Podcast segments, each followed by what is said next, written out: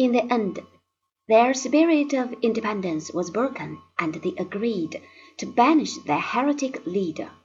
Arnold went into hiding, but fell into the hands of Barbarossa's troops.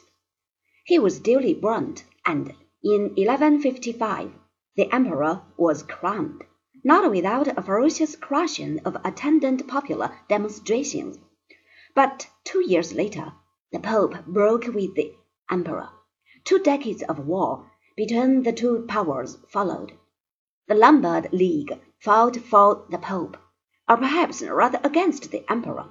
The fortunes of war were varied. Milan was razed in 1162, but later in that year Barbarossa and his anti-pope were overtaken by disaster, when in their march on Rome the army was ravaged by pestilence. A final attempt at breaking papal power ended in Barbarossa's defeat at Legnano in 1176. An uneasy peace was concluded. The emperor joined the Third Crusade and died in Anatolia in 1190.